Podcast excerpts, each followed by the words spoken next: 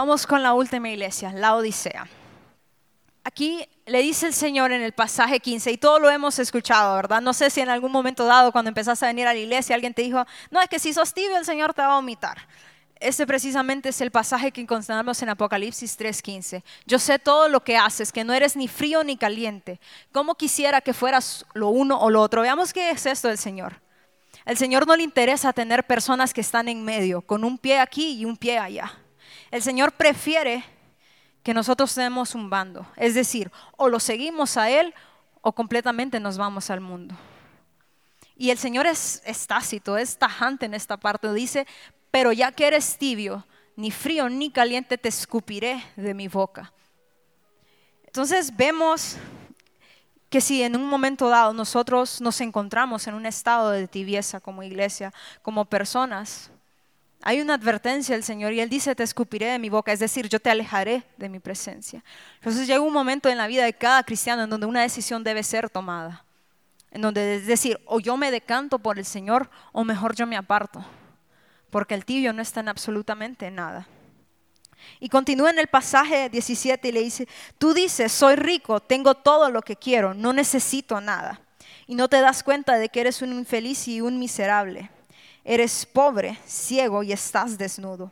Así que te aconsejo que de mí compres oro, un oro purificado por fuego, y entonces serás rico. Compra también ropas blancas de mí. Así no tendrás vergüenza por tu desnudez y compra un ungüento para tus ojos, para que así puedas ver.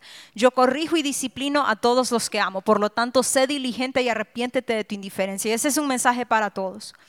Él corrige al que ama, porque Él es un padre y un padre es necesario que corrija a sus hijos cuando andan en pasos malos.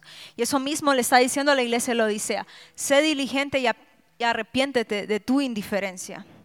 Entonces la iglesia de Odisea realmente quizás en un momento dado algunos aspectos representa a la iglesia de los últimos tiempos antes de la venida de Cristo. Hay una, una condición espiritual bastante tibia de la iglesia la Odisea y esto era peligroso porque incluso el Señor dice, yo preferiría que fueras frío o caliente, no tibio. Y entonces el cristiano típico de la Odisea estaba contento con las cosas tal y como eran y orgullosos del poco progreso que habían realizado.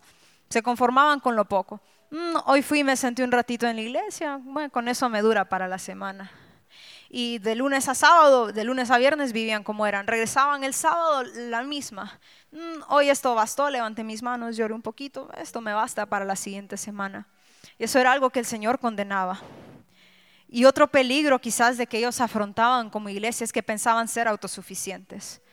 Ellos decían, nosotros somos ricos, pero realmente el Señor le dice, no, tú eres miserable. ¿Por qué? Tenemos que entender de que no son las riquezas materiales de las cuales nosotros debemos fundamentar nuestra vida. Es la riqueza espiritual que debe abundar en cada uno de nosotros. Y Dios desea que nosotros tomemos una decisión por Él. Porque la indecisión en cuanto a nuestra devoción y sumisión a Él realmente es repugnante. Y lo mismo lo dice en, lo mismo dice en ese mismo en ese pasaje previo. El Señor no tuvo ningún tipo de elogio para la Odisea. Pero sí hubo una queja, y esa queja era que era una iglesia tibia. No era ni fría ni caliente. Era una iglesia que hacía las cosas a medias, que un día quería, que un día no quería. ¿Por qué? Era una iglesia que era comandada por la emoción quizás, no por la convicción que debe manejar cada cristiano. El Señor hace advertencias a cada una de las siete iglesias. Él los llama a arrepentirse. No solo les dice, ok, estás advertido, te voy a matar. No, Él dice, yo te advierto. Y dice, arrepiéntete. Y luego menciona cuál va a ser el fruto, cuál va a ser el, quizás el beneficio de arrepentirse. Y terminando su mensaje a la Odisea, el Señor escribe en Apocalipsis 3:20, mira, yo estoy a la puerta y llamo. Si oyes mi voz y abres la puerta, yo entraré y cenaremos juntos como amigos. Y este es ese es un pasaje para cada uno de nosotros en la actualidad. Nosotros les mencionaba previamente cuando empezamos, el punto de estudiar cada una de las iglesias no es simplemente tener la teoría, es entender quizás qué características hemos estado teniendo nosotros. Quizás yo o quizás nosotros decís, ah, ok, yo creo que yo he perdido mi primer amor, estoy manifestando algo que Éfeso hizo. O quizás decís, he caído en inmoralidad sexual. Quizás decís, he dejado de ser fiel. Pero a todo esto hay una esperanza porque el Señor nos llama a una comunión con Él. Y muchos quizás han perdido, en aquel entonces la perdieron, quizás actualmente muchos de nosotros hemos perdido la comunión con Cristo. Y es necesario que volvamos a esto.